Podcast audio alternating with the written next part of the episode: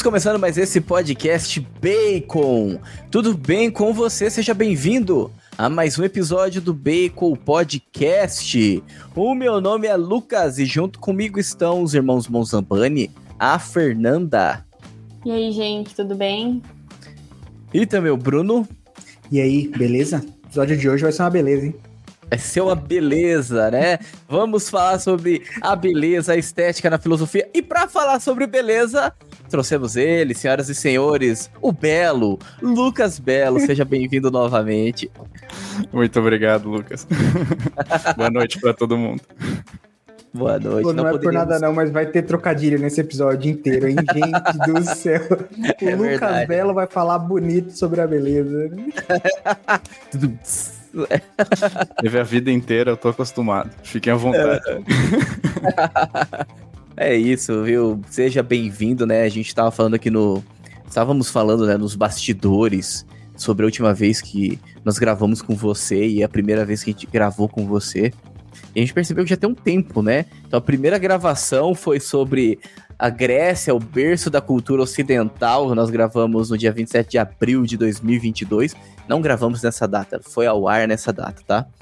É, e tivemos aí a sua ilustre presença, sua luminosa e bela presença. e também e depois nós gravamos sobre Lewis, né? Então foi um podcast muito bom, né? Falando sobre Lewis e é, muito bom mesmo, assim. Se você, meu caro ouvinte, não ouviu esses dois podcasts, eu vou deixar o link aqui na descrição para facilitar o teu acesso. E isso tudo foi em 2022, né, Lucas? O que, que aconteceu? Que agora só em 2024, né? Justo você, um convidado tão bom, um conteúdo tão bom, a gente acabou é, se perdendo aqui nos convites. Então fica aqui já o meu pedido de desculpa. A gente não, eu, né? Minha culpa, minha tão grande culpa, tá bom? Então fica o meu pedido de desculpa aqui e seja bem-vindo novamente. Lucas, como já tem um tempo que você não vem é, iluminar com a sua bela presença esse podcast, por favor, se apresente, onde o pessoal pode te encontrar, fala um pouquinho do seu trabalho. tá bom.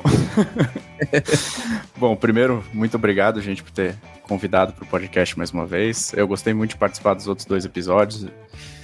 E, e, todo o mérito ao Lewis no podcast do C.S. Lewis. Não foi por minha causa, não, é porque é muito fácil falar bem do Lewis e, falar, e ter alguma coisa interessante para falar a respeito dele. E, bom, é isso. Agradeço. Eu, atualmente, eu tô no meu mestrado de filosofia.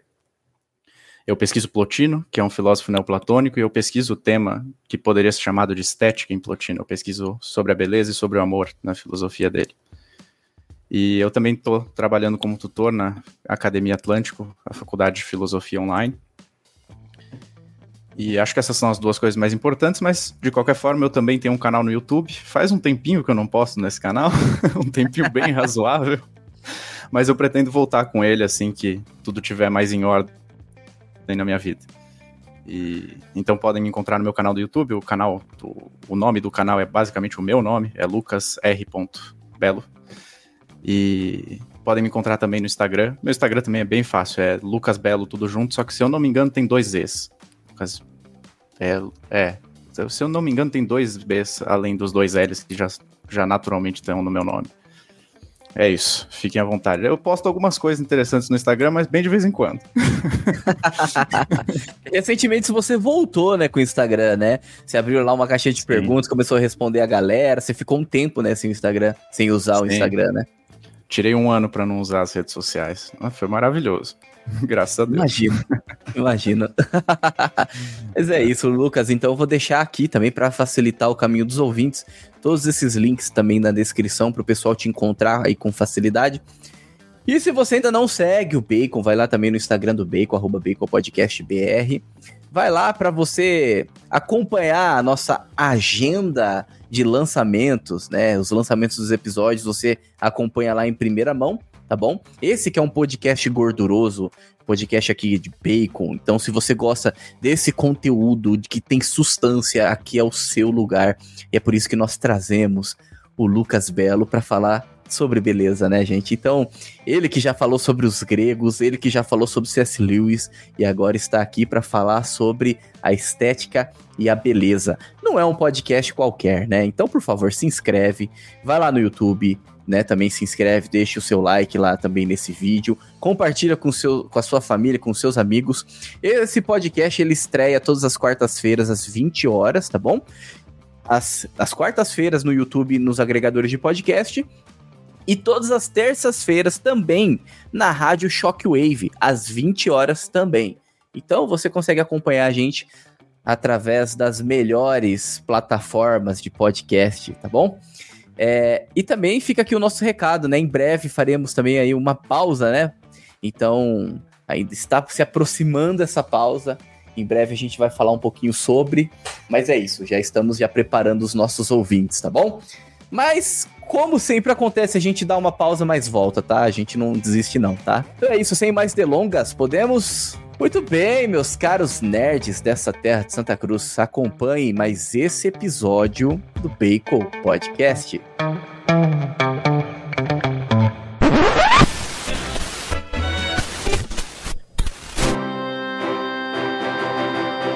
Bacon Podcast.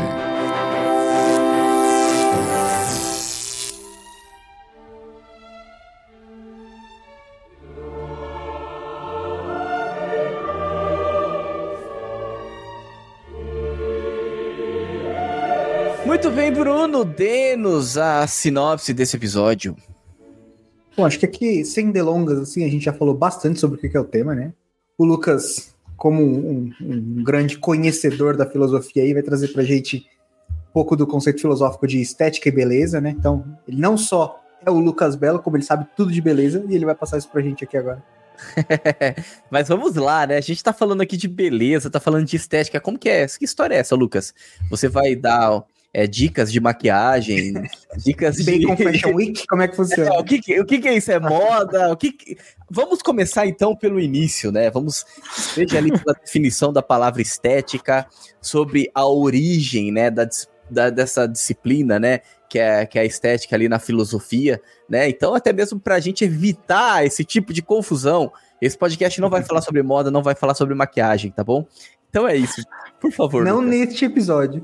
É, não no episódio. Será? não com a gente.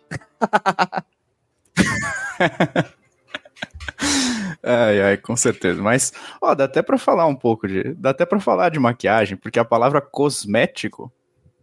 E deu uma travadinha aqui pra mim, mas a palavra cosmético é uma palavra que tem origem grega. Uma palavra que tem junta cosmos e tudo mais. É uma, é uma espécie de ordem bela, né? O cosmos. E cosmético tem muito a ver com isso. Mas não vou me demorar nisso, não. Vamos, vamos falar do, do, que importa. não, mas fica à vontade. O bacon também é cultura, então essas coisas aí é, são. É. hum. Mas é, se a gente for falar de estética, de filosofia do belo, de beleza, é sempre bom a gente fazer uma, uma análise etimológica, primeiramente, para ver de onde surgiu aquele termo, porque isso pode nos revelar muitas coisas. E etimologicamente, o termo grego estética, o termo estética vem de um termo grego chamado que se traduz por aistesis, né? Ou melhor, o termo aistesis é o que se traduz por estética.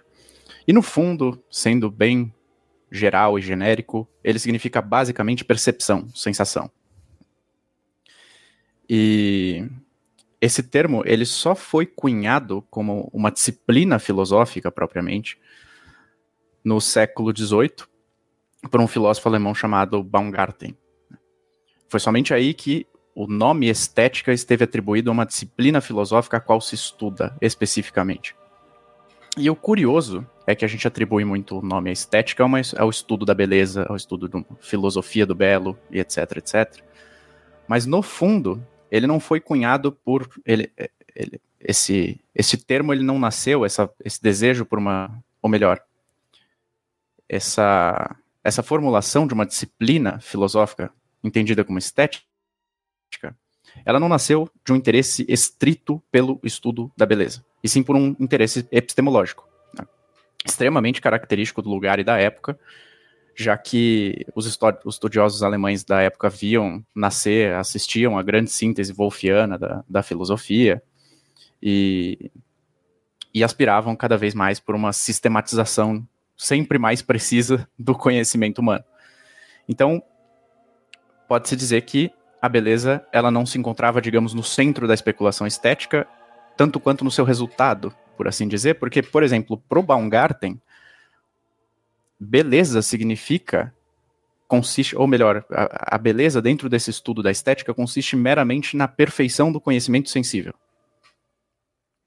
Dá para ver que não é, digamos assim, tanto que a beleza não está tanto no centro, por assim dizer, quanto está no resultado de, de uma perfeição, no resultado no sentido de ser uma perfeição do conhecimento sensível. E por isso que o, o, nome estética é dado a isso, não? Eu tinha falado, vem da palavra grega, aesthesis tem a ver com percepção, tem a ver com sensação, e portanto, perfeição do conhecimento sensível para esse filósofo alemão chamado Baumgarten era o que se dava o nome de beleza. Era que se dava o nome de beleza. Só que a, a especulação a respeito da beleza, a respeito do belo, a respeito da, da, da estética, por assim dizer, não começou aí. Não começou no século XVIII. Né? e tem uma longa tradição de reflexão filosófica, e aliás, não só filosófica, como também teológica a respeito da beleza, em toda a história do pensamento humano, voltando até os, os primórdios, digamos assim. E, e curiosamente, né, na, na modernidade, por conta dessa, desse interesse maior epistemológico no assunto da estética, foi acabaram tomando né, a beleza como muito própria do mundo sensível, digamos assim, como muito própria das coisas materiais. Por isso, perfeição do conhecimento sensível é muito deste mundo. Só que em grande parte da tradição filosófica, na verdade, a beleza sequer tinha morada nesse mundo. Ela tinha morado num mundo mais sublime, superior e material e fazia breve, apenas breves visitas a esse mundo.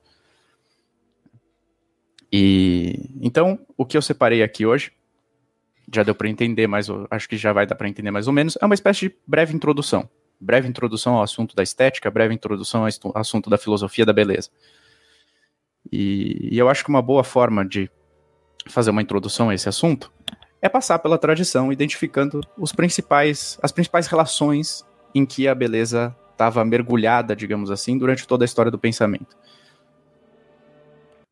Para que daí não fique tão tão técnico, digamos assim, no caso, como é no caso do Baumgarten, que eu acabei de falar, tipo, ah, uma disciplina filosófica que consiste nisso, nisso, naquilo. E então, para começar, é, em primeiro lugar, a beleza, ela tem, ela sempre, estre, ela sempre esteve atrelada ao divino. É, quase sempre, pode-se dizer, atrelada ao divino, em toda a tradição filosófica, em toda a tradição mítica. E, e pode-se dizer também religiosa. Porque, afinal de contas, né, o que dizer de, de deusas como Perséfone, como Afrodite, senão que são de uma beleza extrema, extasiante e tudo mais.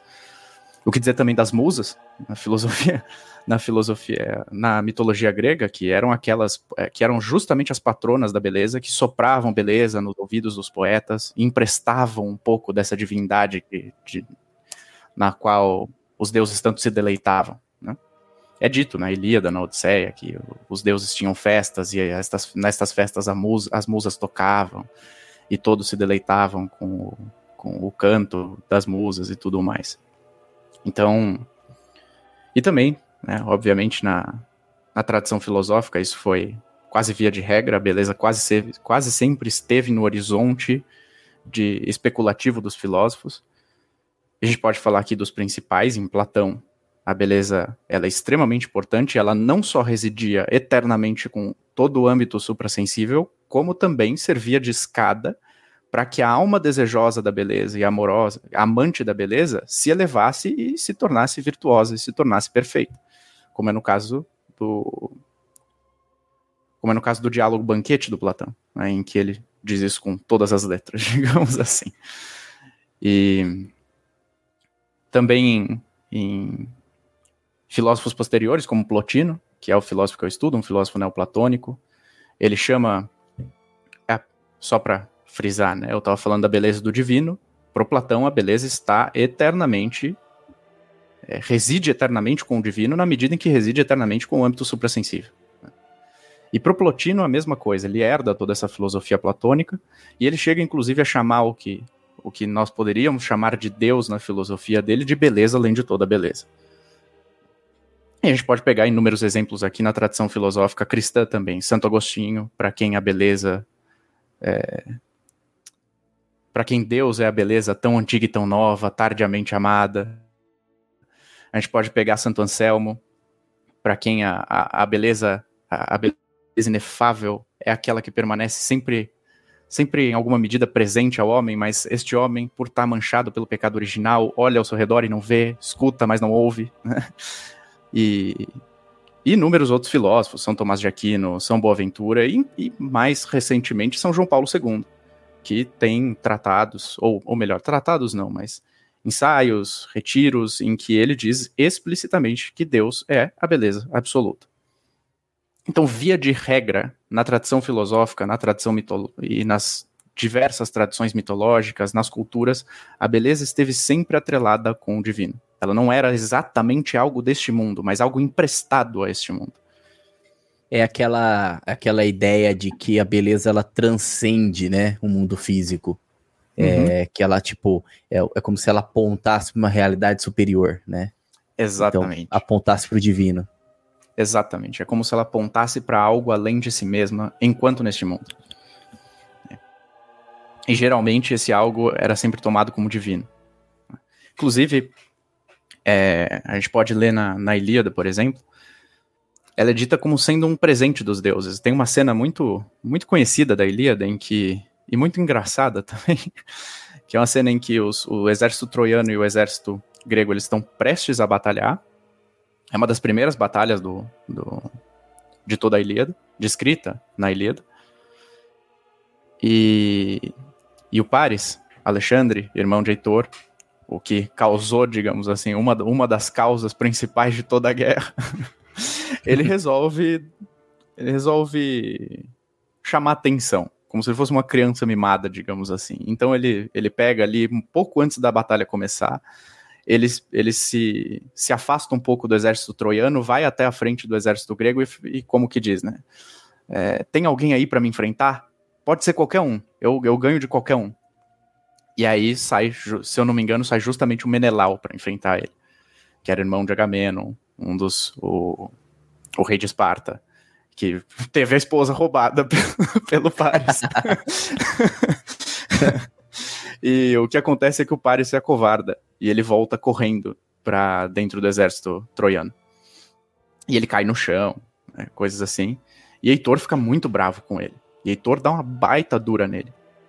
E em parte do discurso, Heitor diz: Careces de força e de coragem. Esses cabelos, a cítara, a beleza, os dons de Afrodite, de nada te valeram ao te vires lançado na poeira. Uma uma, uma dura muito forte que ele dá no, no seu próprio irmão.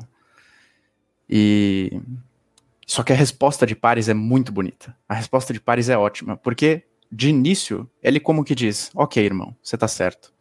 Eu fui, foi, é, eu fui muito covarde e eu envergonhei o nosso exército e tudo mais.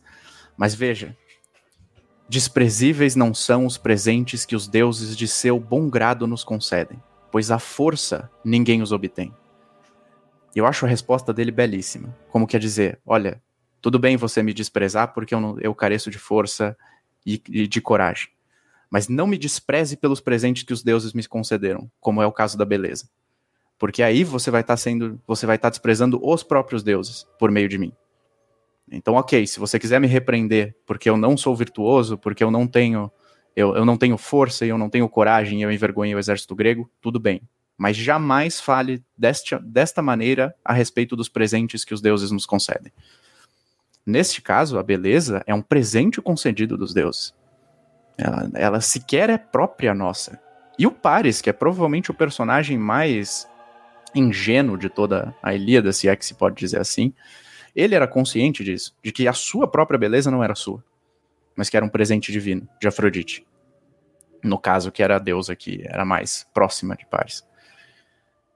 E, e se for falar ainda a respeito dessa relação da beleza com o mundo antigo e o quanto ela importava a, a um povo como o povo grego, a batalha da Ilíada, a batalha de Troia contra a Grécia, é basicamente por conta da beleza de Helena.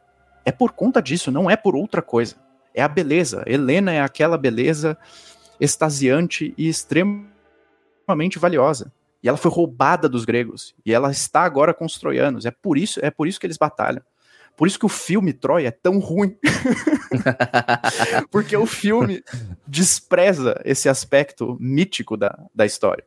E despreza esse aspecto essencial, porque eu não sei se vocês lembram do, do filme, mas ele materializa a coisa completamente. Não tem Deus, não tem beleza de Helena, não tem porcaria nenhuma. Na verdade, não. é só o Agamenon. A guerra só acontece porque o Agamenon tem interesse econômico na, no, no domínio de, é muito modernizado, né? Exatamente. Completamente. Exatamente. Ele não teria ido, ele não teria ido até Troia para batalhar se o irmão dele só tivesse perdido a esposa no filme. Ele só vai porque ele tem interesse econômico, e ele diz isso. Se eu não me engano, tem a cena em que Menelau chega até ele, fala que teve a esposa roubada, isto, aquilo, e aí ele diz: Ah, mas quando, quando o irmão dele sai, ele conversa com outra pessoa e fala: aí, beleza, a gente tava querendo invadir Troia mesmo, agora vai dar certo. agora a gente tem um motivo. Não, pelo amor de Deus. No caso da Ilíada, a guerra se dá por conta da beleza de Helena. É uma guerra que, que pela, é uma disputa pela beleza de Helena. E por tudo que ela representa, por tudo que ela carreta, pelo símbolo que ela carrega consigo. Então, é, é de extrema importância para os gregos. Aliás, toda a história que, em que, que em que essa guerra está envolvida diz respeito a isso. O fato de de a disputa ter começado por conta da discórdia que violou o casamento de, de, de Peleu e. Como é o nome da mãe de Aquiles? Era Peleu e Tétis, se eu não me engano. Jogando pomo e causa aquela discórdia entre as deusas, Afrodite. Era Afrodite, era. Atena. E Atena, e Atena. exatamente. Isso. E aí todo aquele conflito para descobrir quem era mais bela. Por que, que importava tanto a elas, quem era, tanto as deusas, quem era mais bela? Mas isso era de importância, era de suma importância. Tanto que elas vão até Zeus para que ele decida. E Zeus decide que não, ele não vai entrar nessa briga porque ele não quer sofrer. Ia sofrer de todos os lados, né? Exatamente, ele não quer sofrer as consequências de realizar uma escolha como essa. E eles resolvem escolher um camponês qualquer, e este camponês que eles escolhem era o Paris, porque no fundo ali ainda não estava revelada ainda não era, não tinha sido revelado ao Paris que, que ele era um herdeiro, era um príncipe, por conta de todo o conflito que não, não cabe entrar aqui, mas é, pra, só para dizer brevemente, foi dito a Príamo, rei de, de, rei de Troia, que ele teria um filho que seria a causa da destruição de Troia, ele resolve matar esse filho, eles, mas isso dá errado, o filho só é só é colocado para fora de casa, digamos assim, quando era um bebezinho, e acaba que ele vive como um camponês, escolhe um camponês, era justo o Paris, e aí dá, se desenrola em toda a história que a gente conhece, porque o Paris escolhe Afrodite, o prêmio de Afrodite para ele era Helena, Helena era, era mulher de, de Menelau, e os gregos tinham aquele acordo, desde o casamento de Helena, de que se alguém desde o casamento de Helena com Menelau, de que se alguém intervisse no casamento deles, todos os gregos tinham que se unir para vingá-lo ou para ou para que impedissem essa intervenção. Todos, todos, os pretendentes, né? Tinham que uhum. se unir aí. Exatamente. Então a, a guerra de Troia se dá por conta disso. Não por conta do que passa no filme, pelo amor de Deus. em que o, o Aquiles é, um, é o Brad Pitt. Brad Pitt. É, é. tipo...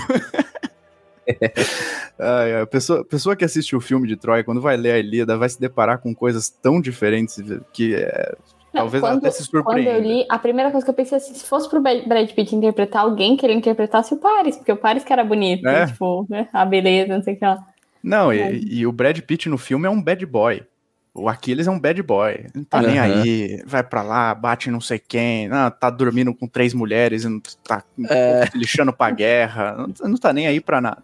E a primeira, uma das primeiras passagens do, do primeiro canto da Ilíada é o Aquiles chorando, porque ele ficou frustrado que o Agamemnon tirou a mulher dele. Você imagina o Brad Pitt fazendo essa cena chorando no, no filme. No, que ele até se recusa aí, né, pra, pra guerra por causa disso, enfim. Exato. A briga inteira da, da Ilíada, do, da narrativa da Ilíada, pelo menos da parte dos gregos, é essa. O Aquiles saiu da guerra, agora a gente tá ferrado. é basicamente isso. Então é, a beleza ela tinha uma importância muito grande para os gregos. E ali, especialmente, estava sempre atrelada ao divino. E sem dúvida alguma, isso foi herdado pela tradição cristã, e, e, muitos filósofos cristãos, muitos pensadores cristãos acabaram atribuindo a suma beleza ao próprio Deus né, Pseu Dionísio Areopagita e todos esses que eu já citei. Então ela tinha uma importância muito grande é, para todos esses povos. Não à toa estava atrelada ao divino, que era a coisa mais importante de todas. Em segundo lugar, né, curiosamente, a beleza sempre esteve atrelada às virtudes, em, em, em grande grau, eu diria. Talvez menos do que o divino, mas Ainda assim, ser belo, por exemplo, para os gregos, era ser virtuoso também. Alguém que era belo não era somente belo no sentido de uma aparência exterior agradável. Alguém que era belo, ele tinha que trazer em si uma série de qualidades que hoje a gente não chamaria de beleza, digamos assim, mas que eram tomadas por belas, por beleza, para o povo grego. Para citar um exemplo, o primeiro filósofo conhecido, Tales de Mileto, ele é um dos sete, ele é conhecidamente um dos sete sábios da Grécia. E em todas as coisas que nos chegaram dele, né, ele tem alguns, tem alguns fragmentos jogados para lá e para cá. E tem alguns que são muito bons, que, em que ele diz, em que ele diz algo como, é, acho que ele pega o adágio, o adágio do, do oráculo de Delfos, conhece a ti mesmo, e ele, e ele, e ele faz um adágio próprio, digamos assim. O adágio dele era embeleze-te a ti mesmo embeleza-te a ti mesmo. Só que ele completa dizendo: Mas não, se, mas não embelezes tua aparência, ser belo no que fazes. Ou seja, ser virtuoso, ser belo. Que as tuas, os teus gestos, tuas, tuas atitudes, tuas falas, teus pensamentos sejam belos. E a gente pode citar Platão, que dizia já: o belo é difícil, a beleza é difícil, e para que um se torne belo é necessário um esforço contemplativo tremendo para que ele possa se assemelhar sempre mais a essa beleza que ele tanto ama. E inúmeros, inúmeros casos em que a beleza está atribuída de alguma forma à, à virtude do homem. É, o Plotino também, eu posso citar aqui mais facilmente por conta de ser o autor que eu mais pesquiso ele diz com todas as letras que para que alguém contemple a beleza de forma mais pura, precisa ele mesmo se tornar belo, precisa ele mesmo se tornar virtuoso. Inclusive, ele tem uma das passagens mais lindas de todas as Enéadas, que são. Enéadas é o, digamos assim, o nome dado aos conjuntos de todos os tratados que o Plotino escreveu. Para quem não sabe também, só para contextualizar um pouquinho, um pouquinho, Plotino é um filósofo neoplatônico, o grande filósofo neoplatônico, mais ou menos ali do século III, que herdou a tradição platônica e a desenvolveu. E é basicamente o que foi herdado também por todos os filósofos cristãos posteriores como sendo o platonismo. Tanto que Santo Agostinho, ele leu Plotino. Aliás, o Santo Agostinho até chega a dizer que o, o Plotino, ele, ele é tão platônico, mas tão platônico, é tão coerente, que é como se o espírito platônico tivesse revivido nele o espírito platônico com que o Platão mesmo filosofava tivesse revivido no Plotino. E realmente, o Plotino tem uma das passagens que é a passagem, provavelmente a passagem mais bonita de livros de filosofia que eu já li, em que ele se pergunta, a gente pode até gente pode até tomar um tempo depois para falar disso, que é bem interessante, em que ele se pergunta como contemplar a beleza de uma alma. E isso é um ponto importante na filosofia platônica, porque para quem leu o Banquete sabe que o Platão propõe uma escada em que você se eleva até a contemplação da beleza mesma por meio de uma série de pequenas contemplações que vão se tornando cada vez maiores. E, e se tornam cada vez maiores porque, digamos assim, os seus objetos são mais dignos e porque seus objetos são cada vez mais belos. E o Platão fornece aquela escada platônica em que se começa pela contemplação de corpos, a beleza dos rostos, Posteriormente se passa a beleza das almas, posteriormente se passa a beleza das ideias, das virtudes, da justiça, das ideias mais elevadas até que se encontre a beleza mesmo, que é o fim de toda a contemplação, é o fim de todo o amor. Gente pode se demorar um pouquinho mais nisso, se for o caso depois. Mas qual que é o ponto, né? Qual que é o ponto interessante de tudo isso? Tá bom, o Platão propõe essa escada em direção ao belo, e muita gente que leu o Banquete, famoso, talvez um dos mais famosos diálogos platônicos, toma isso como se fosse uma coisa muito óbvia. Ah, tá bom, beleza, o Platão forneceu esta escada para nós, basta segui-la. Mas aí o Plotino se pergunta: como contemplar a beleza de uma alma? Vocês já pararam para pensar nisso? A gente lê isso e fala: ah, tá bom, é só contemplar a beleza de uma alma. Como? contemplar a beleza de um quadro é fácil. Contemplar a beleza de uma música é fácil. Você escuta, você vê. E a beleza de uma alma? Como você faz para contemplá-la? E é essa pergunta que o Plotino se faz. E a resposta dele é maravilhosa, porque. Bom, antes, antes da resposta dele, vocês têm alguma. vocês têm alguma resposta? Algum caminho, talvez? É, seria, seria a própria questão das virtudes? Olha, é um bom chute. Inclusive, é uma alternativa, digamos assim, de caminho que o Plotino fornece ao caminho platônico, mas conservando a estrutura. Ele fala algo muito interessante. Ele fala: oh, ok, esse caminho que o Platão nos forneceu é muito bom, mas a gente também pode passar, é, a gente também pode tomar outro caminho. E este outro caminho seria basicamente o seguinte: a gente começa pela contemplação das belas artes, ou seja, aquilo que está no âmbito do poético, do poético, da poiesis no homem. Aquilo que é uma produção humana bela. Então, uma bela escultura, uma bela pintura, uma bela música. E depois a gente pode passar para o âmbito da prática humana, o âmbito da praxis. E, portanto, contemplar as belas ações. Aí eu acho que seria mais nesse sentido de contemplar as virtudes de uma pessoa, digamos assim. Contemplar as belas ações seria contemplar os atos de generosidade, de piedade, de tranquilidade, de mansidão, mas também de coragem, de firmeza. Todas estas são ações que não são visíveis digamos assim. E você as vê. Você vê pessoas agindo dessa forma. Não são perceptíveis, perceptíveis pelos, por meio dos sentidos. E, e aí, talvez, o Plotino parece oferecer essa alternativa justamente porque talvez seja um caminho mais simples para que um chegue à contemplação de uma alma do que simplesmente olhar um corpo belo e depois passar para a contemplação de uma alma bela, que parece ser até parece até ser um pequeno um, eu ia dizer um pequeno salto, mas um grande salto em certa medida, porque você tem que, você tem que passar imediatamente da contemplação de uma coisa material para algo imaterial, como é o caso da alma. Então, sim, é uma, é uma boa, é um bom chute o caso das virtudes. É, é, o plot, é o Plotino, Lucas, que fala sobre aqu aquela questão do Uno uhum. e que a gente pode entender o Uno como Deus mesmo. Sim, ele, ele chama o Uno de Deus, chama o Uno de Pai inclusive, curiosamente. E o Uno é a beleza além de toda a beleza, como ele mesmo Sim. disse. Logo, Exatamente. qualquer chute que a gente der aqui vai estar tá pior do que a resposta dele. Conta pra nós. Então. tá bom. Vou, vou dar uma dica então. Se você tivesse que contemplar uma alma, qual é a alma mais próxima de vocês? Que seria mais fácil de contemplar? A nossa. A própria. Exatamente. Uhum o autoconhecimento. Não há alma mais conhecida, não, não é uma alma mais próxima a nós do que a nossa própria alma. E a resposta dele vai nessa linha.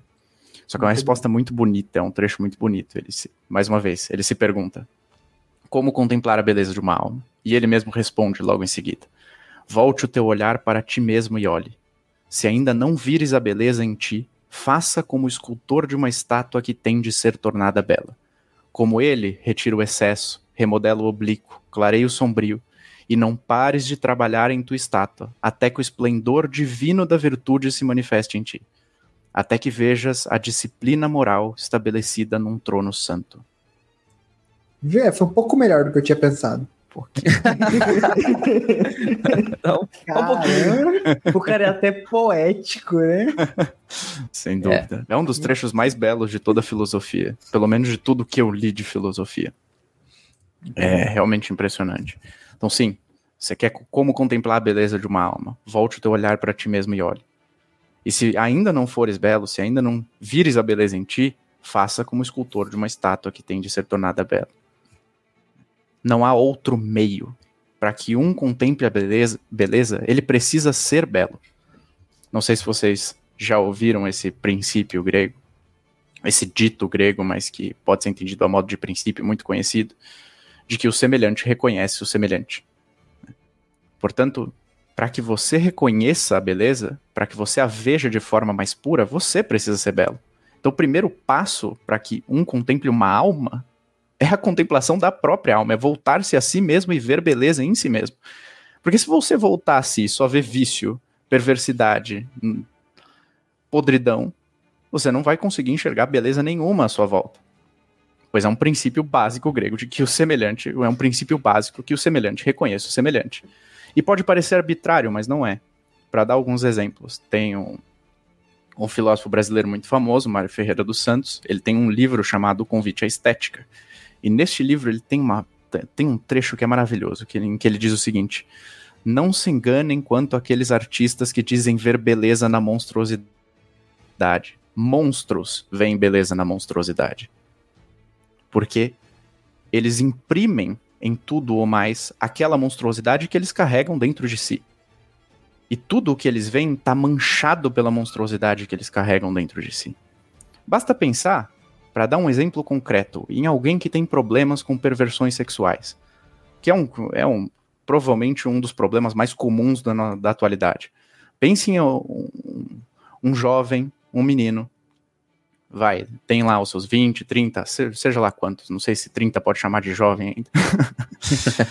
Mas pense num homem, um menino, seja lá quem for, que tem problemas com pornografia. O menino passa dia após dia consumindo aquilo há anos e ele se acostumou a ver tudo a partir dessas lentes. Ele consome aquilo todos os dias.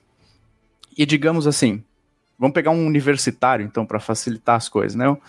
O cara tá o cara já consome aquilo todos os dias. Ele usa o tempo livre dele nos fins de semana para sair e ficar com outro, com quantas mulheres ele conseguir ele usa os tempos dele no dia da semana para ganhar dinheiro, para sair no fim de semana e ficar com quantas mulheres ele conseguir.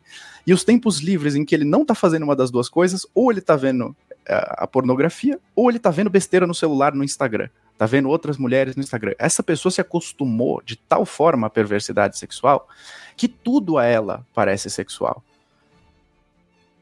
Então, se você, se você mostrar para um cara desse um quadro em que tem uma, perso uma personagem, uma, uma figura feminina representada de forma parcialmente nua, por exemplo, como é o caso dos quadros do Nascimento de Vênus. Se você mostrar o quadro do Nascimento de Vênus de Botticelli ou de Bouguereau para ele, ele não vai ver a beleza naquele quadro. Ele não vai ver aquele quadro como um convite ao sagrado, um convite ao divino, uma manifestação particular de uma beleza universal que cativa o coração humano. De forma alguma ele vai reduzir aquele quadro ao que há de mais material imediato, que é justamente aquilo que ele carrega dentro de si. Um desejo pelo, mais, pelo aspecto mais material e imediato da figura feminina. Então, para ele, aquele quadro, no fundo, vai ser mais uma figura pornográfica que ele já está acostumado a ver. Não vai ser mais do que isso. Só que a gente sabe que aquele quadro esse, esse, é esse, essa é uma das relações entre a objetividade da beleza e a subjetividade. Porque a gente sabe que aquele quadro carrega algo de belo em si mesmo, mas que ele também permite que alguém o veja desse modo, que alguém o veja como sendo meramente uma figura pornográfica. Só que qual é o caso? Aquele quadro ele tem, ele tem uma profundidade na sua natureza, digamos assim. Ele tem uma série de camadas é que eu falei profundidade, talvez a camada confunda um pouco, mas eu vou tentar me explicar da melhor maneira possível. Mas imagine que ele tem uma série de camadas que vão desde o do chão, desde a terra até o céu, até o, mais, o ponto mais elevado do céu. Aquela pessoa que se acostumou com o que é mais terreno, com o que é mais material, com o que é mais imediato, com o que é mais grotesco, ela só vai ver isso aqui do quadro.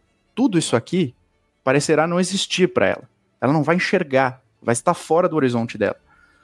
Mas uma pessoa virtuosa que se purificou dos vícios, que trabalhou da melhor forma possível para se assemelhar à beleza que ela tanto ama, ela enxergará esse quadro provavelmente de uma das formas mais elevadas possíveis, como sendo uma manifestação particular, extremamente bela, de uma beleza infinita e, e material e universal, que está presente naquele quadro, né, que não está ausente, que não é que aquele quadro meramente a ponte para essa beleza, é que aquele quadro é uma das faces dessa, dessa multi, dessa infinita, como se pode dizer, eu ia falar multifacetada beleza universal, mas infinita, né, não multi somente, essa beleza de infinitas faces, e é, esta pessoa enxergará isto, e.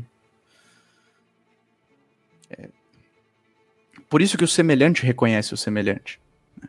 Por isso que você acaba projetando nas coisas que você vê à sua volta aquela podridão que há dentro, dentro de si. Inclusive tem uma palavra grega muito boa para isso.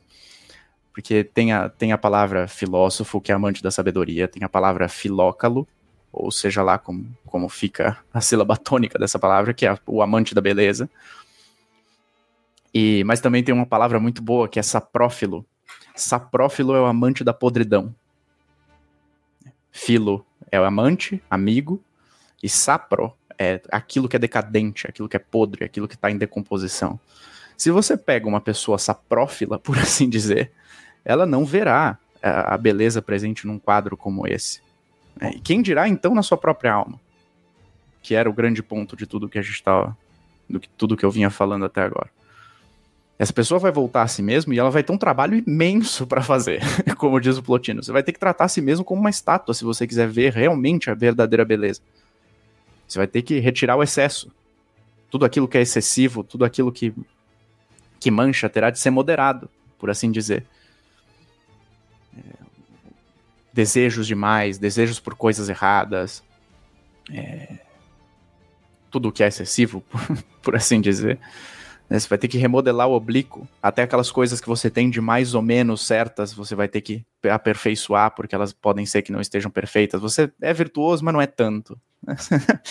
você se esforça para ser um pouquinho mais constante, um pouquinho mais é, corajoso, um pouquinho mais firme, mas no fundo você não é tanto, você falha um monte de vezes e às vezes não liga para nada, então você tem que remodelar o oblíquo. E você tem que clarear o sombrio aquelas coisas que você ignora, aqueles erros que você sabe que estão em você, mas você ignora.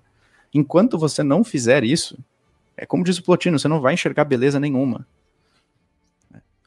Você não vai enxergar a beleza da sua própria alma e você não vai enxergar as belezas que estão à sua volta, que estão disponíveis a ti, porque no fundo você vai como que projetar nelas toda a podridão que existe dentro de ti. E Inclusive, o Plotino tem, tem uma das frases mais bonitas também de toda a filosofia, em que, e muito significativa, num tratado dele que se chama Contra os Gnósticos. Ele está criticando os gnósticos, assim, descer no sarrafo. e, e uma das coisas que ele critica nos gnósticos é justamente a ausência de um. A ausência de virtude nos gnósticos, por assim dizer, mas a ausência, inclusive, de um tratamento especulativo filosófico a respeito das virtudes. Ele diz uma coisa muito interessante. Ele diz: os gnósticos têm um, um preceito, entre aspas, contem, contempla Deus. Mas de que vale esse preceito se você não ensina a contemplar? De que vale esse preceito se ao mesmo tempo em que você o diz, você não ensina e até mesmo desdenha das virtudes? Se você não ensina as virtudes e até mesmo desdenha delas.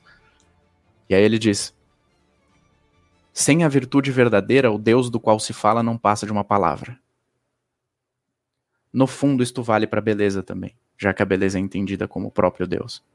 Sem a virtude verdadeira, sem tornar-se belo, a beleza do qual se fala não passa de uma palavra, o Deus do qual se fala não passa de uma palavra, o bem do qual se fala não passa de uma palavra. É um. É uma necessidade básica e absolutamente essencial que a pessoa se torne bela para que possa contemplar de forma cada vez mais pura as belezas que estão à volta delas. E por isso há necessidade de se tornar virtuoso. Por isso Platão dá tanta ênfase a esse ponto nos diálogos dele. Engraçado, você chega no final do discurso do Sócrates no banquete e ele começa a falar de virtudes. Você fala, ué, mas não tá falando de beleza? Não tá falando de amor? Por que ele tá falando de virtude agora? E por que ele tá chamando virtude de contemplação? É por conta disso. No fundo, a, a virtude verdadeira é uma contemplação do bem, do belo, do verdadeiro, continuada e distendida na alma humana, distendida no tempo, no espaço, continuada por nós. É interessante que a gente entende por que, que a beleza ela é tão importante, porque que ela, ela foi tratada dessa forma, por exemplo, em Homero. Porque aqui é, a gente está acostumado a olhar para a beleza com essa visão materialista, com essa visão daquilo que é mais baixo, que, claro, tem, a sua, tem o seu valor, porque é um início dessa escada, né? É o início desse caminho todo. Mas que a beleza, no fundo, no fundo, no imaterial, ela mostra o que tem de mais elevado no homem, mais elevado na criação, mais elevado do mais elevado, que é o próprio Deus. Exato. Então, e em qualquer filosofia, em qualquer tradição, em qualquer fonte em que você, de fato, buscando a verdade, começar a olhar dessa forma, você tem que passar por isso. Então, hoje as pessoas elas são muito mais materialistas, elas são às vezes até vaidosas, num sentido de uma beleza onde elas na verdade elas não estão alcançando a beleza, elas estão distorcendo e chamando de beleza. Isso é Exatamente. é loucura, porque cada vez mais elas se afastam do acesso à verdadeira beleza, que é contemplar, né? Aí você, com conceito filosófico, pode até me corrigir se eu falar, né? Não sei se essa é a melhor forma de dizer isso, mas hum. a beleza está muito intrínseca com a ordem. Não tem como é, você falar de beleza Sim. sem pensar em ordem, porque assim, é, se, se as coisas elas não tiverem uma ordem, elas não têm um sentido. Se elas não têm um sentido, elas também não têm beleza. Então, é, elas Exatamente. buscam o materialismo e se afastam disso. Exatamente, sem dúvida alguma. O Plotino diria que elas são representantes de Narciso. São narcisistas, por assim dizer. Ele também tem um trecho muito bonito. Desse mesmo tratado, eu, não, eu acho que eu não cheguei a citar o nome do tratado quando eu falei da questão da estátua, mas é o tratado. É a Eneada 1.6. É o tratado sobre, sobre o belo, sobre a beleza. Se eu não me engano, é um dos primeiros tratados que o Plotino escreveu na vida. Tem três tratados em que ele trata especificamente da beleza, para quem quiser pesquisar, são o Tratado 1.6, a Enéada 1.6, Enéada 5.8, que é sobre a beleza inteligível, e Enéada 3.5 sobre o amor, em que ele acaba falando da beleza também por falar do amor. Nesse mesmo tratado, no Tratado 1.6, ele diz uma coisa muito interessante, ele, ele como que dá um aviso quando ele fala da escada da beleza em Platão. Ele dá um aviso aos leitores, ele dá um aviso àqueles que os escutam. Ele fala, olha, beleza, a gente tem que... É, a gente pode seguir o itinerário platônico, sem dúvida alguma. Ele é ótimo, a gente passa de beleza em beleza como se fossem degraus para atingir a perfeita contemplação, que é a contemplação da própria beleza. E a gente passa pela contemplação das belezas do, da beleza dos corpos. Não tem como prescindir disto, pois nós somos criaturas corporais e as coisas partem daqui, por assim dizer, para não me complicar e não não acabar fugindo do assunto. Mas ele diz uma coisa muito interessante, ele diz: "Mas nós devemos tomar cuidado para não nos confundir a respeito das belezas sensíveis, que são imagens, traços e sombras, e sim fugir em direção àquela beleza da qual elas são imagens. Pois se corrermos para apanhar as belezas, ou melhor, se corrermos para apanhar as imagens como se fossem reais, seremos semelhantes a Narciso, que quis apanhar sua bela imagem refletida nas águas, caiu nas profundezas e se afogou mas não será o nosso corpo a cair nos, teneb nos tenebrosos abismos das trevas, e sim nossa alma, que estará fadada a viver apenas com as sombras. O representante do homem virtuoso, do amante da sabedoria e o amante da beleza para Plotino é Odisseu. Porque mesmo lhe sendo oferecidas todos os prazeres e as belezas, mesmo lhe sendo oferecidas todas as belezas e todos os prazeres sensíveis que se possa imaginar, que se possa imaginar, a vida imortal numa ilha paradisíaca com uma deusa ao lado, ao lado de uma deusa que o desejava. Mesmo assim, ele lamentou a sua condição e chorava na praia no início da Odisseia. Chorava ali na praia porque ansiava pelo retorno à sua própria pátria. E diz o Plotino, por que ele ansiava pelo retorno à sua própria pátria? Porque ele sabia que ali era o lar da verdadeira beleza, a sua verdadeira casa e lar do seu pai. Lar da verdadeira beleza, por quê? Porque lá era onde encontrava-se sua esposa. Ela simboliza isso para o Plotino. É, sua verdadeira casa. No fundo, nós somos peregrinos neste mundo. Isso daí também o Santo Agostinho diz. A gente pode, com certa cautela, falar a respeito desse, da mesma coisa nos dois autores. Nós somos peregrinos nesse mundo, nós não fomos feitos propriamente para este mundo. A nossa verdadeira casa, segundo Plotino, é justamente habitar junto com a beleza. E o lugar onde o nosso pai está é bastante explícito. O pai de Odisseu está lá, mas no fundo é o lugar onde Deus está, o próprio pai. Porque Plotino se refere a Deus como pai também. Então, no fundo, o, nosso arquétipo mitológico, o personagem que deve ser arquetípico da nossa condição e ao qual nós devemos imitar é Odisseu e não, não Narciso. E o curioso do que você falou é que hoje a beleza está muito ligada a esse aspecto narcis, narcis, nossa, narcisista. Eu ia falar narcísico. vale o mesmo. É. Porque realmente, as pessoas acham que o beleza é você se mostrar no Instagram, beleza você ficar recebendo não sei quantos likes, beleza é, é, o carro bonito que você tem, beleza é isso, beleza aquilo. De forma alguma, pelo amor de Deus. Se uma coisa que a, a filosofia platônica nos ensina é que alguém extremamente feio, aparentemente, como Sócrates, pode ser mais belo do que alguém extremamente belo de aparência, como Alcibiades. Porque é justamente isso que se dá no diálogo banquete. O Sócrates é o, é, o, é o personagem mais belo presente ali no diálogo. Por que ele é belo? Já que ele é, já que ele é dito feio, já que ele é dito ser parecido com, como que é o nome do bicho que eles, que eles dizem que o Sócrates é parecido? Eles dizem que é um sátiro. Acho que é um sátiro. Falam, ah, o Sócrates parece um sátiro. Imagina o quanto ele não era, digamos assim, horrendo, aparentemente. No entanto, ele é o mais belo. E ele cativa o amor daquele que é mais belo que é o Alcibiades, aparentemente. Alcibiades deseja se unir ao Sócrates no banquete. E aí o Sócrates diz: opa, opa, opa, você entendeu tudo errado. O semelhante reconhece o semelhante. O Alcibiades pensa que o amor que ele tinha pelo Sócrates era carnal. E aí o Sócrates diz: opa, não, não, não, não. Na verdade, o que você ama em mim é minha alma.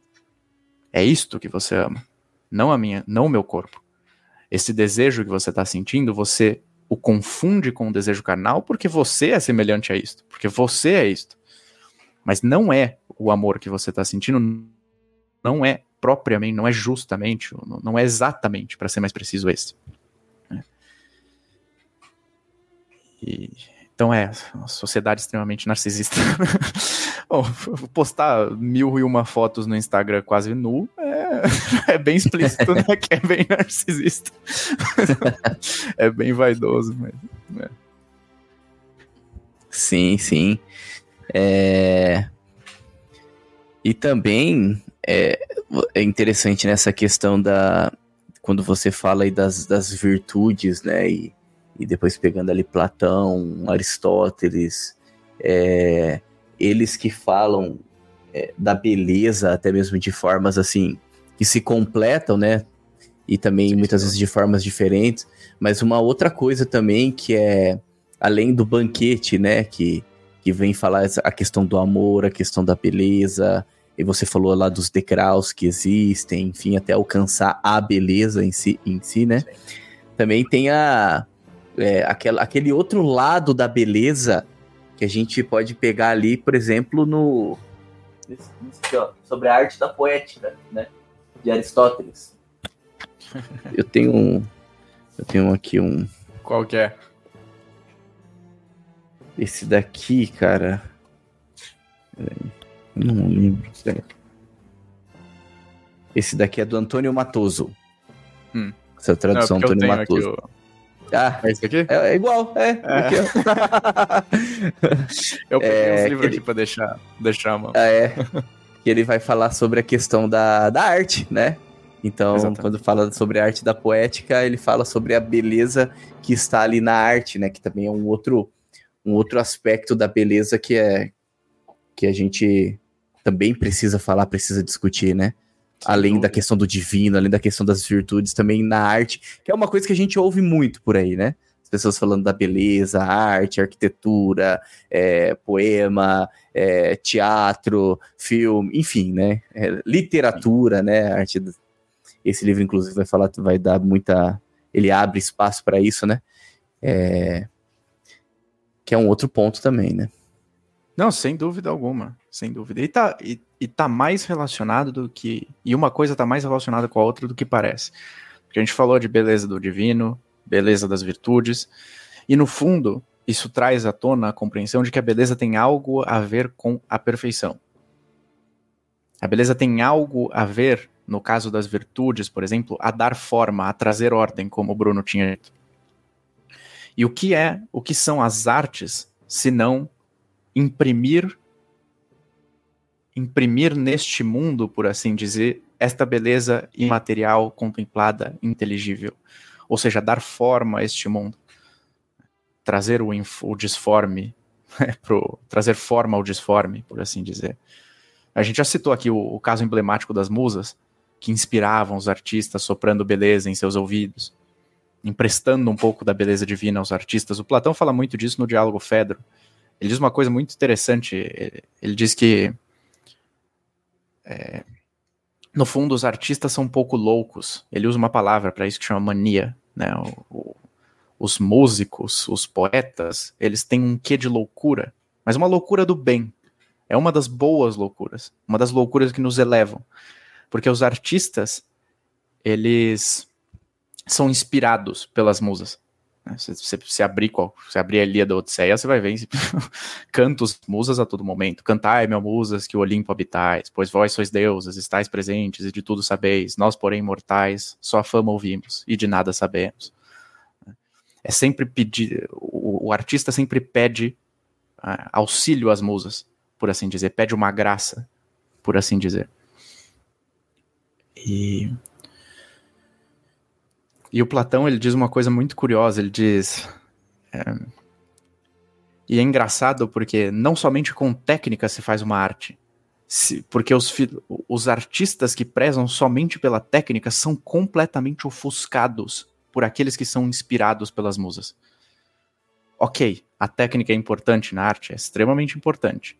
Mas se você perder este elemento imaterial que parece surgir a partir de uma contemplação, inefável, a qual você não pode descrever, a qual você não pode con con é, condensar por um num conceito e que possa ser tomado como um critério racional, técnico para que se faça uma arte. Se você prescindir disso, você não estará sendo verdadeiramente artista, por assim dizer.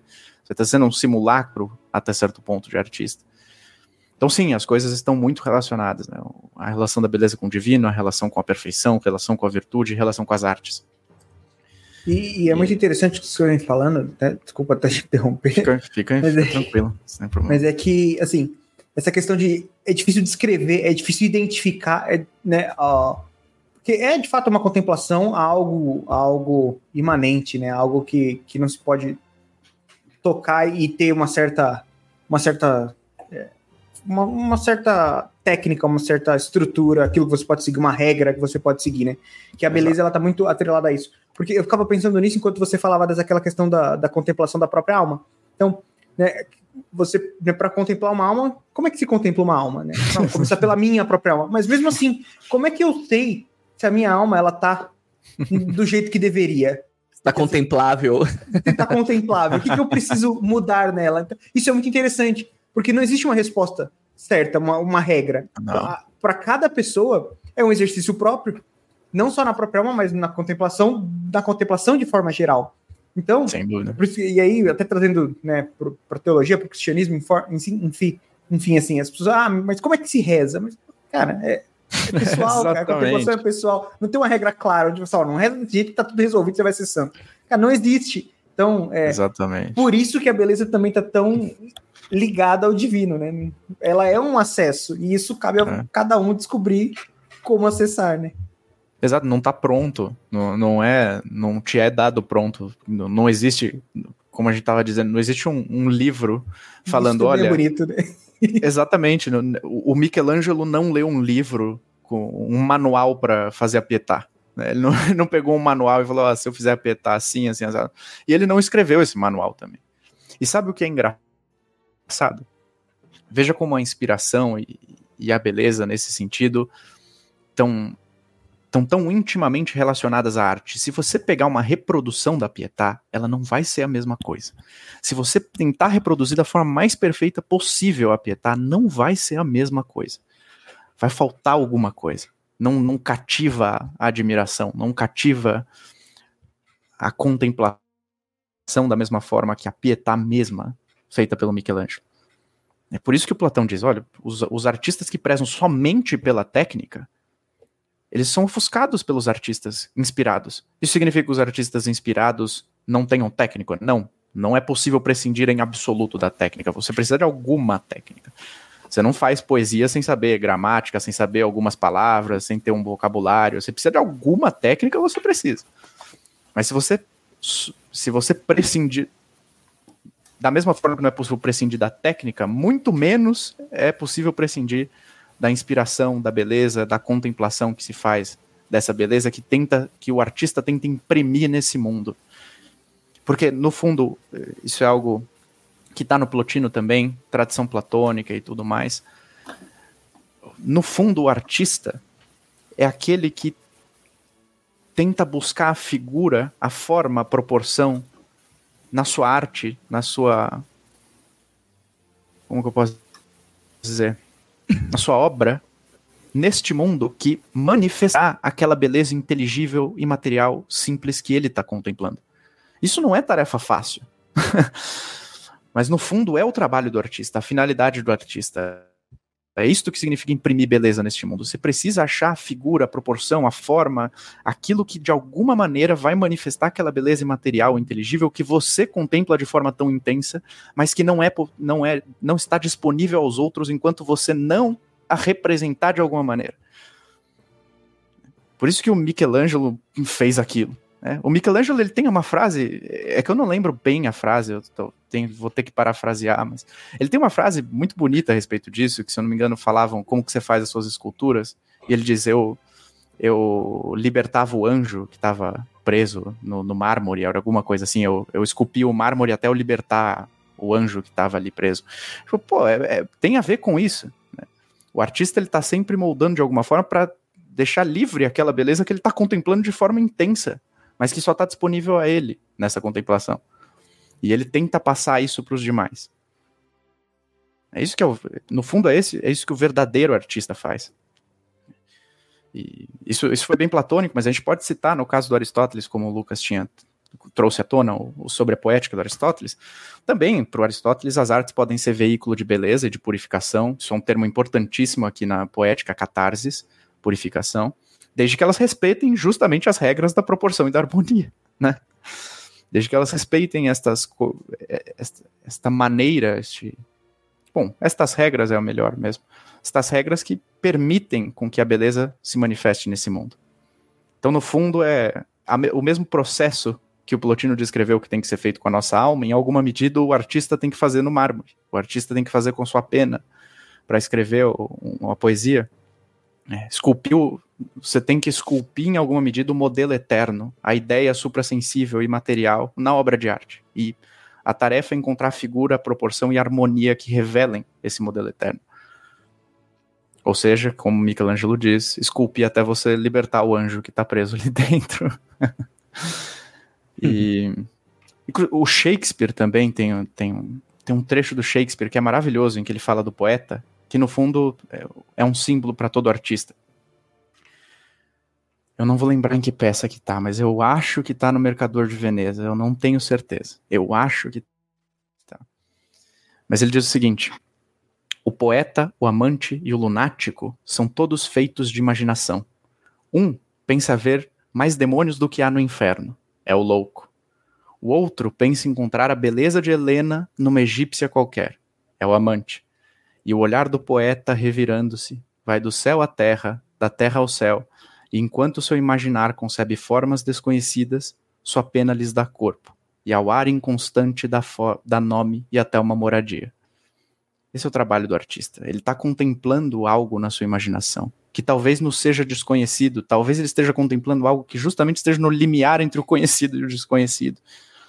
E ele dá nome, ele dá moradia àquilo que ele contempla. A pena do, do poeta, nesse caso, é justamente um símbolo para todo artista. Pode ser a pena, pode ser a palheta da guitarra, pode ser o microfone, pode ser o piano. Mas todo artista, em alguma medida, tenta, todo verdadeiro artista, tenta imprimir a beleza que ele contempla nesse mundo. E é, é, é, requer, exige um esforço tremendo, um conhecimento tremendo. É, como a gente disse, não, não dá para prescindir da técnica também. Não é que Michelangelo não sabia, não sabia nada de esculpir, do nada ele esculpiu a, a Pietà. Isso aí não existe também. Impossível, né? não, é que ele nunca tinha pegado nas ferramentas para esculpir nada. Não, ele, ele, ele tinha conhecimento da técnica. Mas ele utilizou dessa técnica para um fim maior, por assim dizer, que era revelar a beleza que ele chegou a contemplar em alguma medida. Então, é, eu acho que esses são os, os principais pontos, por assim dizer, de encontro da beleza com, a, com toda a tradição. Né? A beleza está sempre atrelada ao divino, está sempre atrelada às virtudes, está sempre atrelada em alguma medida às artes, está sempre atrelada à perfeição. E curiosamente, na tradição filosófica, está sempre atrelada ao amor. E talvez essa, essa seja a relação mais importante, que em alguma medida fundamenta as demais. Porque o amor, uh, ele, ele é como que é como que o motor da virtude, ele é como que a, aquilo que o, o, aquilo também motor, aquilo que move o artista a imprimir a beleza. Ou como diz São Paulo, ele é o vínculo da perfeição. As cartas, o amor é o vínculo da perfeição. A beleza está muito atrelada à perfeição nesse nosso raciocínio. Ela é o caminho do sagrado, por isso o caminho do divino. Não sei se aqui cabe uma indicação ou. Sim. O documentário do Roger Scruton, né? Porque a beleza importa. No fundo, o, o Scruton, já adianto aqui, se vocês lerem o livro dele, A Beleza, no fim, eles falam que, no fundo, aquele livro foi uma crítica à noção de beleza dos neoplatônicos. então, assim. me dói um pouco, porque eu, eu sou bem. eu sou bem apegado à tradição neoplatônica e platônica. Mas de qualquer forma, o documentário é maravilhoso, não tenho nenhuma crítica a, a tudo que é apresentado ali. E o final do documentário é muito bonito, porque ele compara a beleza e o sagrado e ele diz que ambas são portas para um mesmo lugar. Né? Muito bonito também. A beleza como caminho do sagrado.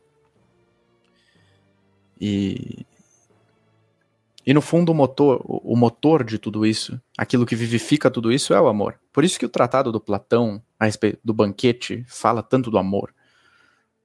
Eu lembro que no podcast que a gente fez sobre o C.S. Lewis, eu falei do, de um argumento que o C.S. Lewis dá num artigo chamado Peso da Glória, em que e que contemporaneamente algumas pessoas tomam como argumento para a existência de Deus ou algo parecido, se eu não me engano, argumento do desejo, chamam de argumento do desejo, alguma coisa assim. Mas no fundo, aquilo que está presente naquele artigo do, do C.S. Lewis é ótimo para falar do que significa o amor, nesse sentido mais profundo, como amor pela beleza, como um anseio pelo belo, aquilo que vincula, é, aquilo que é vínculo de perfeição, por assim dizer, se é que a gente pode usar essa frase de, do São Paulo nesse, nesse sentido. Aquilo que motiva virtude, motiva é, o, a, motiva o homem ao sagrado, liga ao sagrado em alguma medida. E aquele, aquilo que o C.S. Lewis diz é ótimo. Eu não sei se vocês vão se recordar, não sei se cabe aqui também reformular o que é dito naquele podcast. Pode falar. Bom, eu, vamos ver. Eu acho que é mais ou menos nas seguintes linhas há momentos que nós experienciamos na nossa vida em que parece que o tempo deveria parar, em que parece que a eternidade brilha por um instante, em que parece que o, o em que parece que o mundo é suficiente, digamos assim, que parece que aquilo é suficiente para ser mais preciso. E nós podemos chamar esses momentos como uma breve contemplação da beleza. O C.S. Lewis usa uma, uma imagem muito bonita para isso. Ele diz que é como se a beleza ela nos chamasse com a mão, ela, como se ela fizesse isso, mas nós não pudéssemos ir até ela neste momento. E por que nós não podemos ir até ela neste momento?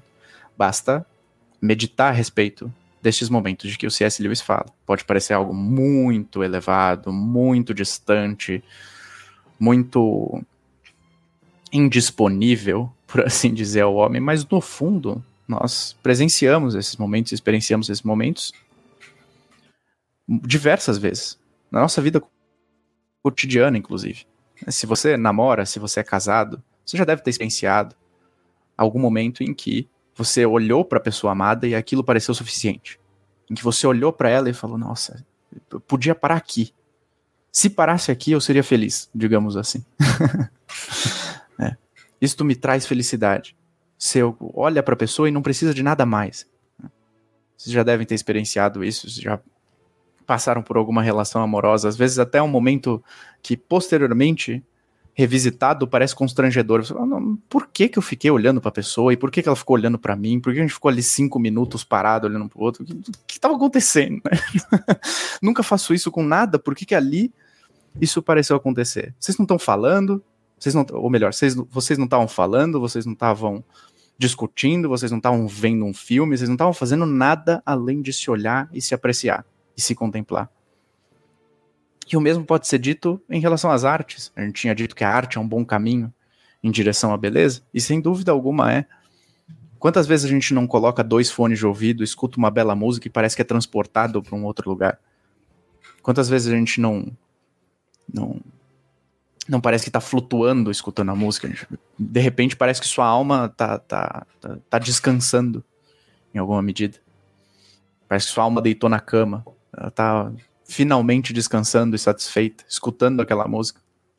São estes momentos que parecem brilhar de um lugar mais divino e superior. São esses momentos que nos aparecem belos e cativantes. E o, o que é curioso a respeito dessas experiências é que esses momentos existiram e que nós e que nós, na, enquanto estávamos os, presenciando estes momentos, nós o desejávamos. Nós desejávamos permanecer ali para sempre não somente por um, um, um, um tempo maior. Não é que você desejava permanecer ali por mais 10 minutos, por mais 20 minutos, por mais 30 minutos. Você desejava permanecer ali para sempre. E aquilo foi tirado de você. Porque enquanto você estava ali apreciando o rosto da pessoa amada, você ficou com vontade de fazer xixi, sua perna começou a doer, você teve que se mover, você ficou com fome, ela ficou com fome, vocês tiveram que pegar um lanche em algum lugar aquilo foi tirado de você. É como se a beleza ela te cativasse, ela te chamasse, ela, ela se mostrasse a ti, mas no fundo, no fundo, você não pudesse ir até ela. Mas no entanto, no entanto, aquele desejo existiu e ele era real e aquela experiência foi real. Qual é o ponto do C.S. Lewis que é muito interessante? Ele diz: há uma coisa muito curiosa a respeito de todos os desejos humanos a, a, aquilo que corresponde, aquilo que é objeto do desejo humano, existe. Você tem sede, a água, você tem fome, a comida, você tem desejos sexuais e há formas de realizá-lo. Todos os desejos humanos têm um correspondente real que os satisfaz. E se eu possuo um desejo pela beleza e pela eternidade, e esse desejo não pode ser satisfeito nesse mundo, isso significa que talvez eu tenha sido feito para outro.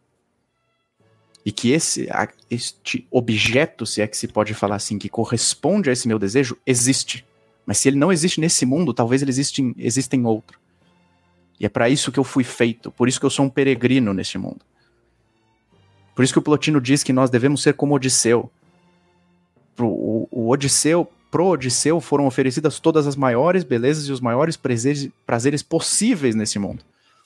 É como se dessem para ele a chave do mundo. Você tem uma vida imortal ao lado de uma deusa, de beleza excelsa, com tudo ao seu dispor numa ilha paradisíaca. É como se oferecessem para ele hoje: olha, você vai ser o homem mais famoso do mundo, mais rico do mundo, com todas as mulheres que você quiser, tudo à sua disposição. Você é o, é o grande senhor do mundo. O que Odisseu fez? Recusou lamentou a sua condição, porque ele sabia que isso daqui não passa de sombra, não passa de imagem. Isso daqui é uma breve manifestação de uma beleza superior que nos é prometida e a qual nós devemos nos inclinar verdadeiramente. E óbvio, aqui tem. É, é bom, é, é, bom apontar, obviamente, que quando eu tô falando do Plotino, quando eu tô falando do Platão, eu tô falando de autores pagãos. E quando eu tô falando de C.S. Lewis, quando eu tô falando de do Santo Agostinho, eu estou falando de autores cristãos, e que há uma ponte, sem dúvida alguma, há uma continuidade, mas que há diferenças também. Eu estou aqui apresentando um aspecto comum entre eles, mas sem dúvida alguma há diferenças. Mas o, o ponto é que realmente esse desejo existe. Que nós vemos beleza, que nós desejamos beleza, que nós apreciamos beleza, que nós nos curvamos diante da beleza e da majestade da beleza quando ela se manifesta nesse mundo.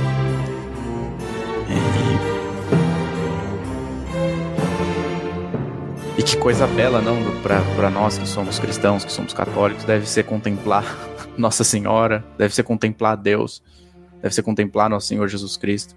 Afinal de contas, não é isso que nos é prometido, é ver Deus face a face. É interessante quanto todo esse pensamento filosófico conversa com a própria revelação divina, né? Por mais que tenham sim essas diferenças, dá até para supor que eles chegaram o mais perto possível que dava sem a revelação, que é incrível o, quão, o quão eles uhum. rasparam na resposta correta em vários aspectos, né? Sem dúvida. É a impressão que eu tenho lendo Plotino. É curioso, porque o, o Santo Agostinho veio depois de Plotino, e o Santo Agostinho leu Plotino. Mas eu, na minha, no meu percurso lendo filosofia, li primeiro o Santo Agostinho e alguns livros, não li todos, obviamente, mas li primeiro alguns livros de Santo Agostinho do que eu li Plotino. e a minha impressão é historicamente invertida, por assim dizer, porque eu tenho a impressão de que o Santo Agostinho, de que o Plotino é um Santo Agostinho pagão. E de que realmente o Plotino, ele, ele foi aquele que chegou mais próximo da estrela da filosofia, que é a própria verdade, mas faltou um pouquinho, faltou o impulso da graça. Ele raspou na estrela da filosofia, ele pulou e quase alcançou, mas faltou aquele pequeno impulso que somente a graça pode dar. E, mas, mas sim, há muita, há muita continuidade entre um e outro. Não à toa o, o trecho mais célebre de todas as confissões é quando Agostinho canta: Ó oh, beleza tão antiga e tão nova, tarde te amei. E no entanto estavas dentro de mim e eu fora te procurar. Disforme lançava-me sobre a beleza das formas que criaste. Estava comigo e eu longe de ti. Prendiam-me longe de, que, de ti coisas que sequer existiriam se não existissem em ti.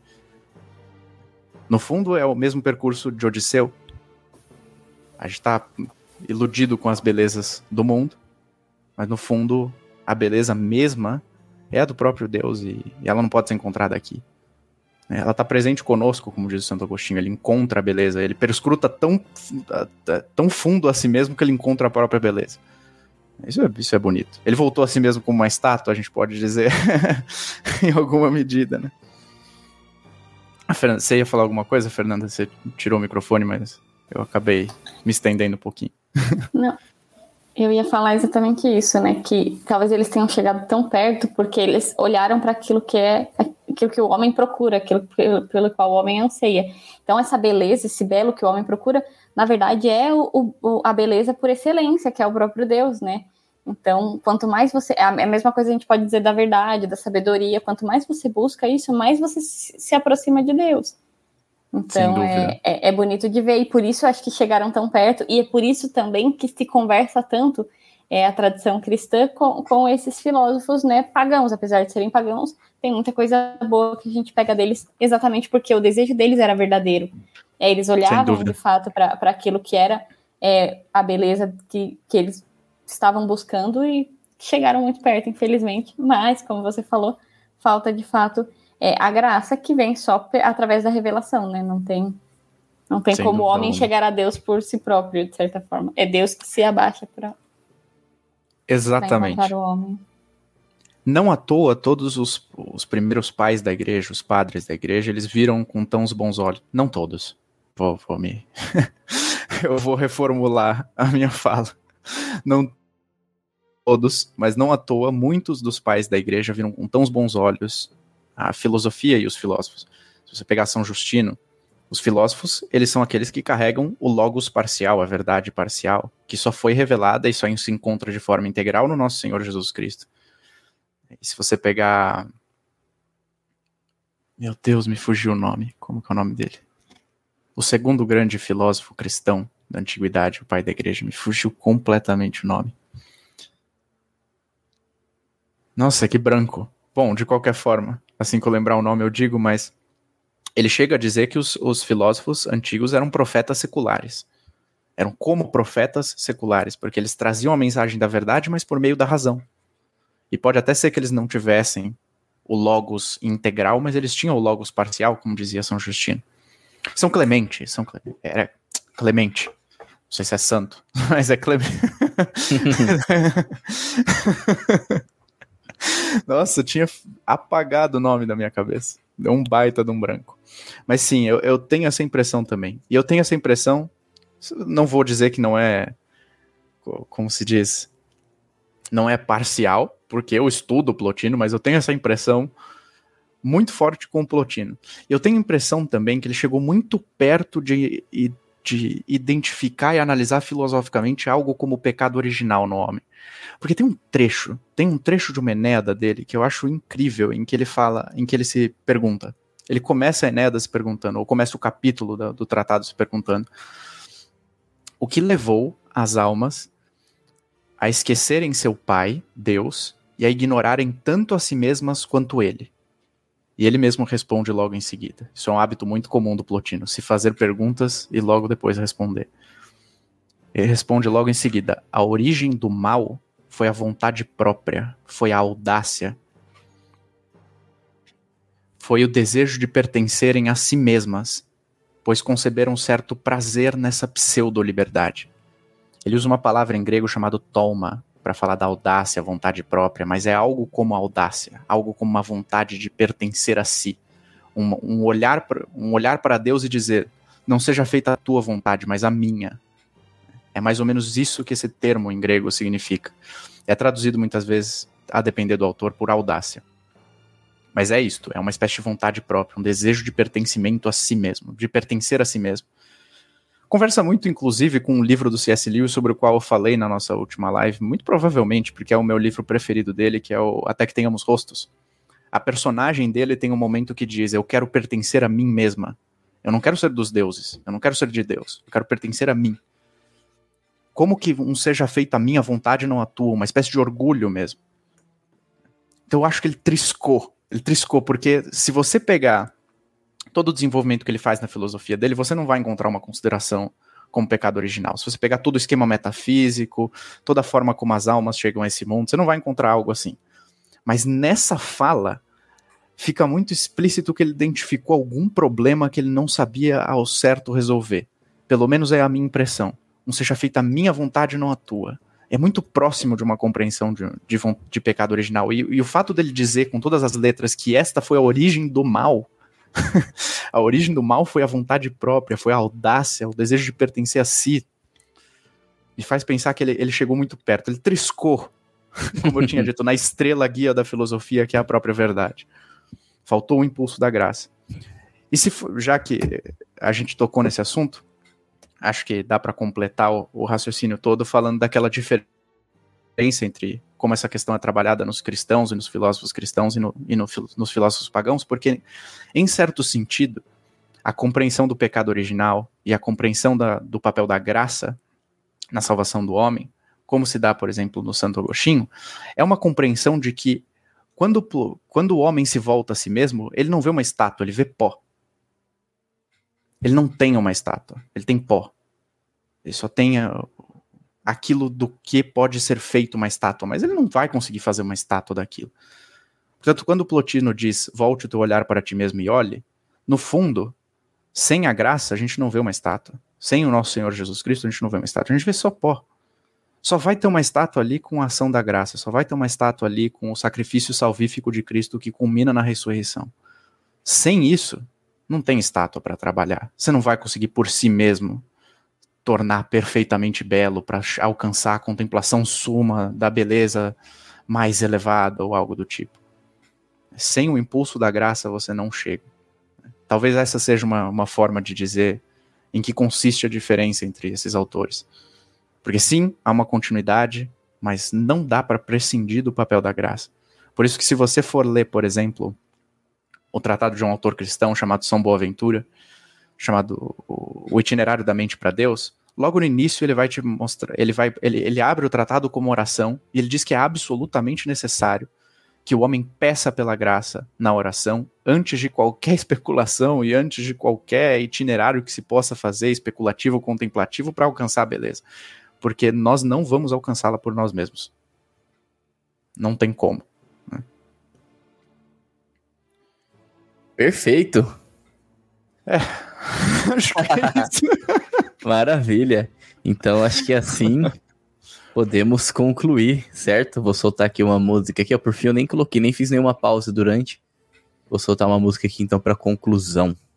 Ah, antes, antes então, só Sim? se vocês têm alguma dúvida, se quiserem falar alguma coisa, fiquem, fiquem à vontade, viu? Dúvida tem várias, mas aí acho que tem que ler, tem que estudar, porque senão não vai resolver. Né? Manda uma mensagem no WhatsApp se quiser. e fica, não, e fica esse, esse convite aí para os ouvintes também, né? Tem dúvida? Gostou? Bora estudar, né? É. Com certeza. Então, vou usar o, último minuto para fazer indicações de bibliografia, porque eu trouxe Boa. alguns livros aqui pensando nisso. Talvez seja bastante útil para aqueles que quiserem se iniciar nesses estudos. Tipo a Fernanda, Bom, por exemplo, que está estudando bastante filosofia e vai querer. E vai ter uma matéria de estética. Sem dúvida. Vai ter uma matéria mesmo. Olha, tem três manuais de introdução à estética, introdução à filosofia do, do Belo que eu gosto, dos quais eu gosto bastante. Os quais eu gosto bastante. É o Convite à Estética do Mário Ferreira dos Santos. Esse livro não tem para vender, eu tive que mandar fazer. Né? É, um, é um livro em que tem dois livros, por assim dizer, o Convite à Estética e o Convite à Dança. Mas é um ótimo livro, provavelmente dá para encontrar PDF dele online. O Mário Ferreira dos Santos é, é um absurdo, absurdamente claro e absurdamente pedagógico, digamos assim, nesse livro. Tem o, um, esse livro dá para encontrar muito mais facilmente, que é o Introdução à Filosofia da Arte, do Benedito Nunes. Um ótimo livro também. E, se eu não me engano, ele, ele faz toda essa, esse percurso do origem, da origem do termo da, da estética, o termo estética, do qual, o qual eu falei aqui hoje. Ele fala de Baumgarten e fala de todos esses autores extremamente importantes para a discussão da beleza da filosofia do belo. E o terceiro manual, do qual eu gosto bastante, é o Iniciação Estética do Ariano Suassuna. Espetacular também, um livro extremamente organizado, muito bem feito. Vale muito a pena para aqueles que quiserem se iniciar nesses estudos. E claro, não podem faltar os clássicos, sem dúvida alguma. O Banquete de Platão não pode faltar. de forma alguma. É impossível prescindir deste livro quando se está falando de beleza e de amor na filosofia. Também não pode faltar o Fedro de Platão, extremamente importante. É um. Ele não só complementa aquilo que é dito no banquete, como aprofunda muito, dos tem... muito do tema que aparece ali. E também sobre sobre a arte poética ou poética do Aristóteles. Esse aqui também não pode faltar. São, são os três grandes livros a respeito desse assunto. Que são os três grandes livros a respeito desse assunto e justamente aqueles que deram, foram causa, digamos assim, ou que deram um, um chão para que todos os demais raciocínios, todos os demais desenvolvimentos filosóficos, todas as demais reflexões que se fizessem a respeito desse assunto surgissem.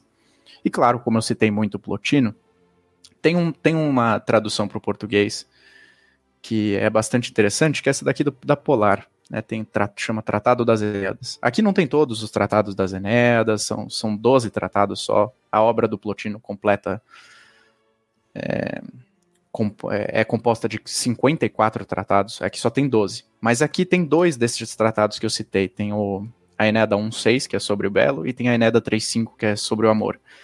E aí, se, obviamente, se quiserem ler também o outro tratado dele, que é sobre a beleza inteligível, que é a Eneda 5.8, cabe pegar uma edição é, completa das obras dele. Infelizmente não tem em português, tem uma, mas não é tão boa. Eu indicaria muito mais a da. Eu indico muito mais duas edições, que são a inglês do Lloyd Gerson, que ele fez a organização e parte da tradução, e a em espanhol do, da editora Gredos, cuja tradução é do, do grande platonista, grande estudioso de Plotino, Jesus Igalo.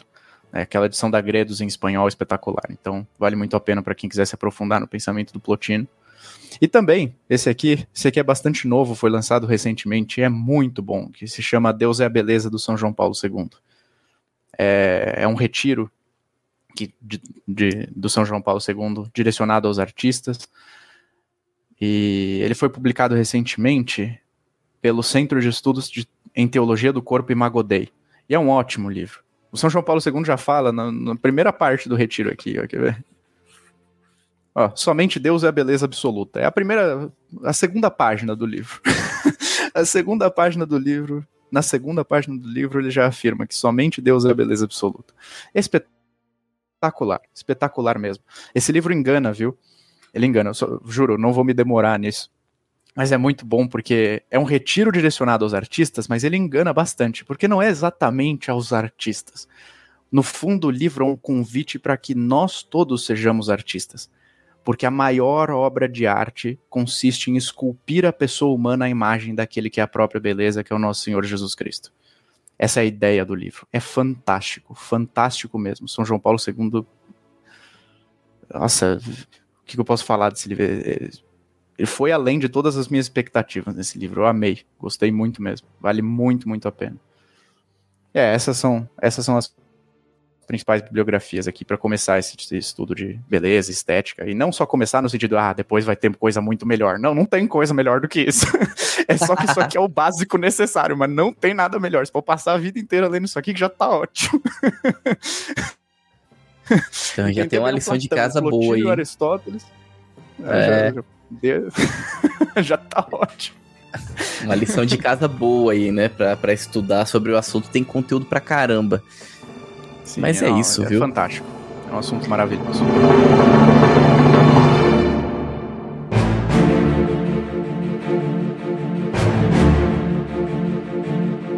Muito bem, estamos concluindo mais esse episódio do Bacon Podcast. Falamos sobre a beleza estética na filosofia e o Lucas aqui foi desde os gregos ali, dos clássicos, é, Plotino, enfim, né? Falou sobre todos os aspectos é, da questão da beleza, a beleza ali com o divino, a beleza com a arte, a beleza com o amor, a beleza como a busca da perfeição, enfim, né? Várias, é, várias faces, né? E muito bem, muito obrigado, viu, Lucas? Obrigado aí pela aula, né? Você que tá, tá, é, tá no seu mestrado, né? Você está é, estudando aí sobre esse assunto, seu mestrado vai ser sobre esse tema, né? Então, já deu para ver aqui que o conteúdo tá, vai tá excelente, né? Então, muito obrigado mesmo pela aula, viu? Deus queira que sim. Mas eu que agradeço pelo convite. Foi muito bom falar a respeito desse assunto. E, e, vocês são ótimos interlocutores. As observações que vocês fizeram foram ótimas. Então, foi muito, foi muito, foi muito agradável. Gostei bastante. Obrigado. Ah, que bom, que bom. Gente que gosta, né? E foi realmente foi uma aula aqui, né? E a gente gosta muito disso e tenho certeza que os nossos ouvintes também. Conteúdo aí excelente mesmo, né? Então, reforçando os recados iniciais, né, que nós demos lá no início, reforçando eles agora no final. Os links estão todos na descrição para você acompanhar o trabalho aí do Lucas Belo.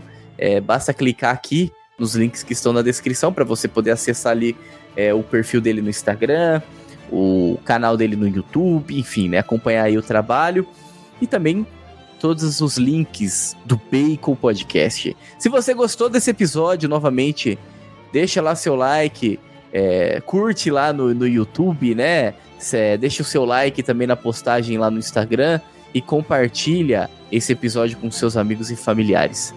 Agradeço você que nos acompanhou até esse momento. Fique com Deus e que a força do bacon esteja com você.